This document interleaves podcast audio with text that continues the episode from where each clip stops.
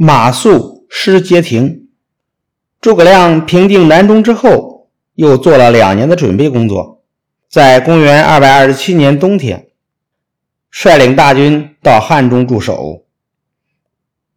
汉中接近魏蜀的边界，在那里可以随时找机会向魏国进攻。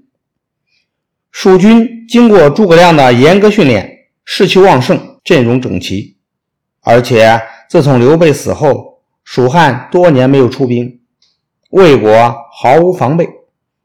这次蜀军突然袭击岐山，守在岐山的魏军一下子就败退下来，蜀军乘胜追击。岐山的北面，天水、南安、安定三个郡守将都投降了蜀汉。那时候，魏文帝曹丕已经病死。刚刚即位的魏明帝曹睿，面对蜀汉的大举进攻，非常镇定。他派大将张合带领五万人马赶到岐山去抵抗，还亲自到长安去督战。诸葛亮到了岐山，准备派出一支人马去守街亭。参军马谡主动请战，并立下了军令状。马谡平时读了不少兵书。也很喜欢谈论军事。诸葛亮和他商量起打仗的事来，他就口若悬河，讲个没完。不过他也曾经出过一些好主意，所以呢，诸葛亮对他也比较信任。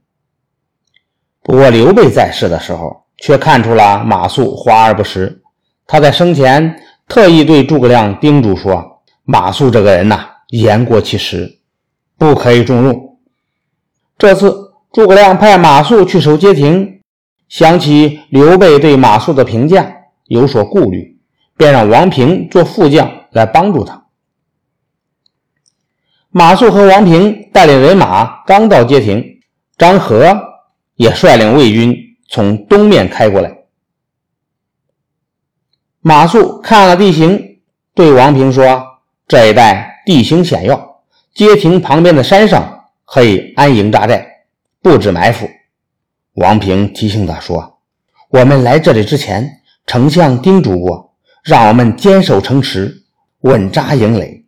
在山上扎营是很危险的。”马谡自以为熟读兵书，根本听不进王平的劝告，坚持要把营寨扎在山上。王平一再劝说，马谡就是不听。王平只好央求马谡。拨给他一千人马驻扎在山下临近的地方。张合到了街亭后，看到马谡放弃县城的城池不守，却把人马驻扎在山上，暗暗高兴。他吩咐手下将士在山下筑好营垒，把马谡扎营的那座山围困起来。马谡几次命令兵士冲击山下的魏军，但是由于张合坚守不出，蜀军不仅没法攻破。反而被魏军乱箭射死了许多士兵，魏军又切断了山上的水源，蜀军在山上断了水，连饭都做不成。时间一长，军心动摇起来。张合看准时机，发起总攻，蜀军兵士纷纷逃散，马谡阻止不住，只好自己杀出重围。街亭的失守，影响了蜀军的战略局势。